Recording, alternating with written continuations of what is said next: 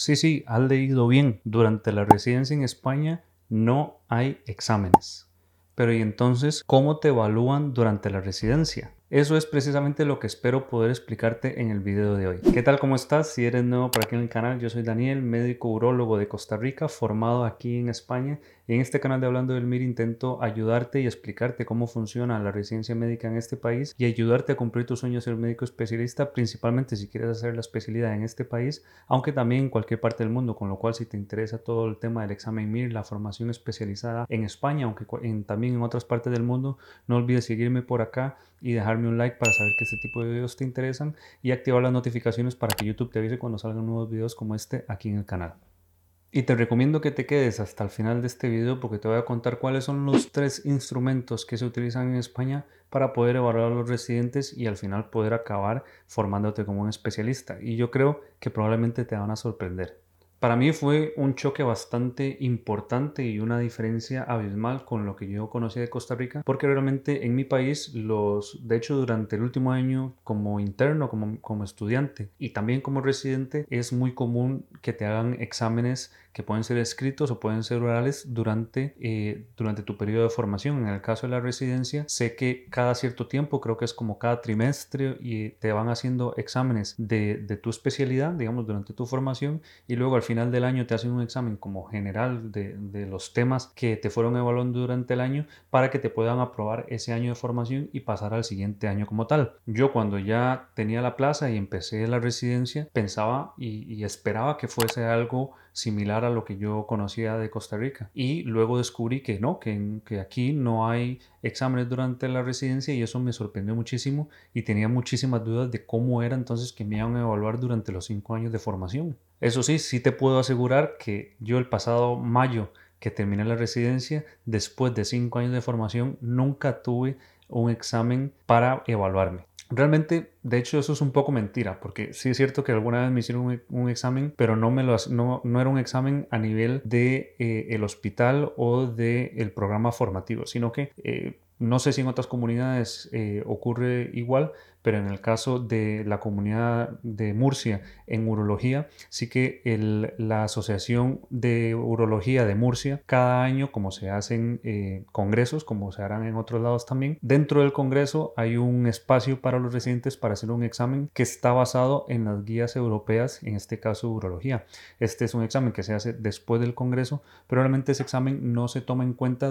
para la evaluación como tal, por lo menos de forma directa, en la evaluación eh, que te van a hacer en el hospital y, en, el programa formativo, ¿verdad? Probablemente sí va a tener, eh, va a estar en cuenta dentro de, de, la percepción que van a tener los adjuntos o los médicos, que al final son los que te evalúan, pero como tal, la nota que tengas en ese examen no entra dentro de la evaluación que tienes como residente. Así que dentro de lo que es el programa formativo y la parte docente de la residencia, yo nunca tuve un examen y nunca se me evaluó a nivel eh, académico con un examen como tal. Bien, entonces, ¿cómo te van a evaluar? Que esto es todo el punto de este video. Pues bien, existen tres instrumentos principales que se utilizan para poder evaluar a los residentes durante la residencia y que están descritos en el boletín oficial del Estado, donde figura toda esta información que vas a encontrar abajo en un enlace en, en, la descripción de este video. Puede ser que cuando lo veas este boletín ya, esté, ya no sea el vigente y que haya uno más nuevo, pero eso siempre lo puedes encontrar en Google o en, o en la página del ministerio. También simplemente lo busques como el boletín oficial del Estado de la residencia como tal y vas a encontrar, digamos, la evaluación formativa. Antes de pasar a contarte sobre estos tres instrumentos, quiero recordarte que en, la página web de Hablando del MIR, que la encuentras como hablando del mir.com, vas a encontrar un curso completo, completo sobre todo lo que es la residencia médica en España, incluyendo más detalles sobre estos tres instrumentos que te voy a contar a continuación de formación, pero también todo sobre la residencia médica en España, cómo es la vida como residente, eh, qué pasa cuando termina la residencia y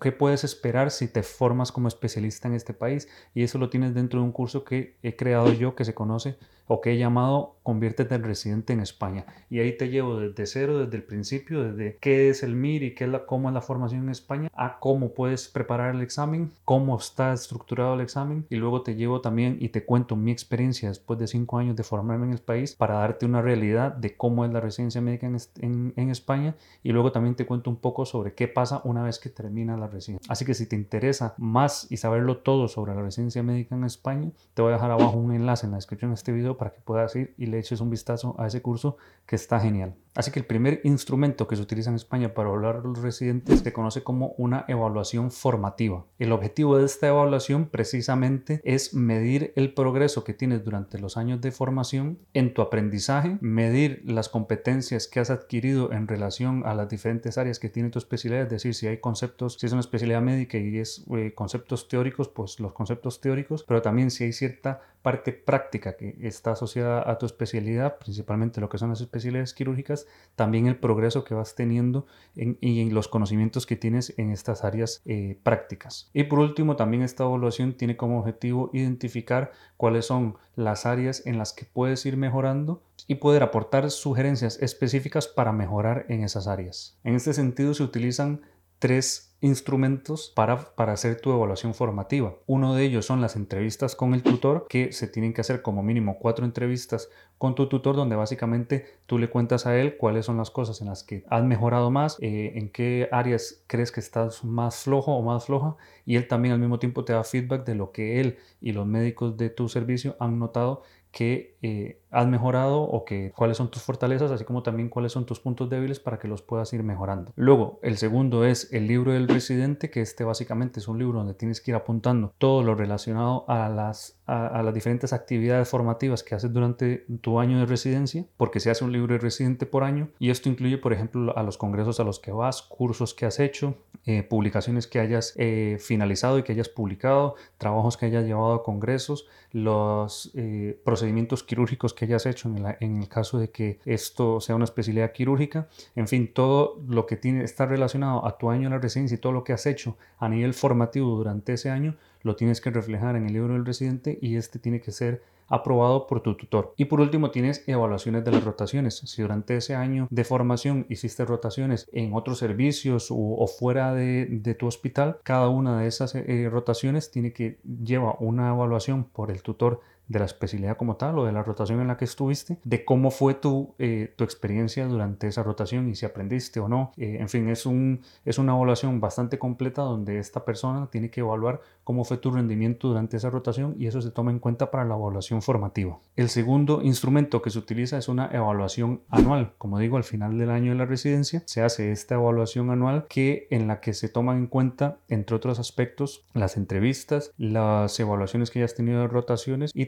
todas esas actividades que tienen que estar reflejadas dentro del libro del residente. Además, hay otra serie de em, evaluaciones que se hacen y que llevan al final a que te hagan una evaluación global de tu año de formación. Con eso se emite una, una evaluación en la cual puedes salir aprobado o reprobado. En el caso de que te reprueben ese año de la residencia, siempre hay un tiempo para poder corregir cualquiera de los, eh, digamos, defectos o las cosas en las que saliste peor en tu evaluación para que te puedan cambiar y eh, aprobar esa, esa, evaluación de ese año para poder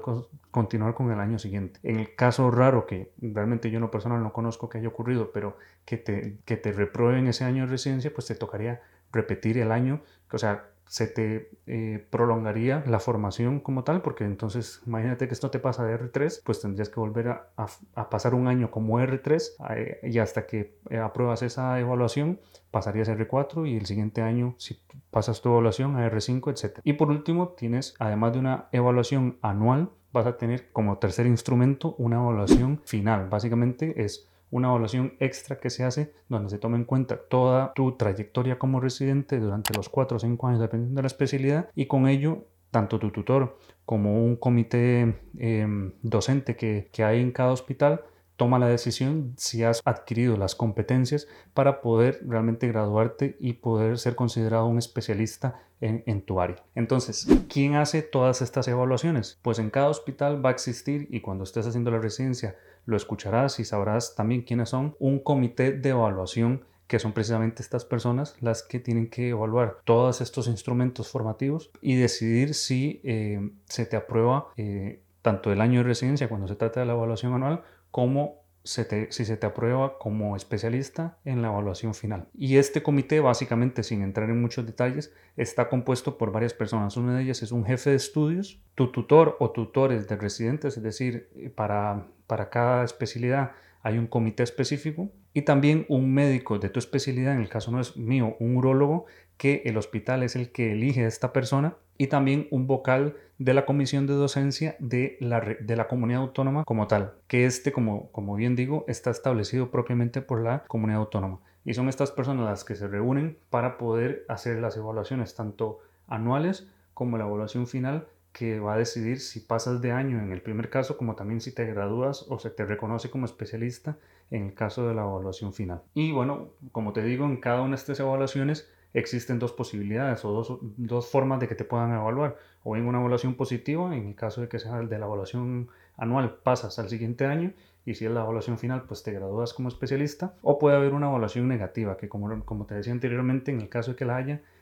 generalmente te dan un, periodo de tiempo que si no me equivoco es de seis meses para poder eh, corregir los fallos o, los, o las áreas en las que estás más débil y por las cuales te eh, suspendieron esa evaluación para que las puedas corregir y que te puedan cambiar a una evaluación positiva y que puedas pasar de año en el caso que corresponda o bien poder terminar la especialidad. Em, en el caso de que esta evaluación salga negativa y que no puedas corregir esas, esas deficiencias, pues tendrías que repetir ese año como tal de residencia o en el caso que sea la evaluación final, pues de repente te, eh, te van a decir cómo, cómo lo puedes corregir, ya sea em, extendiendo la residencia seis meses más o un año más. Realmente esta parte sí no la conozco bien del todo porque no conozco un caso de una persona que le haya ocurrido, pero sí tienes que saber que porque no hayan exámenes no quiere decir que no puedas, eh, no puedas reprobar la especialidad porque puede ocurrir. Así que básicamente así funciona la evaluación en este país. Yo, gracias a Dios, ya he pasado por todo esto. Es lo que es el tema de la evaluación en el caso del residente es un poco tedioso en el sentido de que todos los años tienes que eh, reflejar todo tu año de formación en el libro de residente y eso toma tiempo encontrar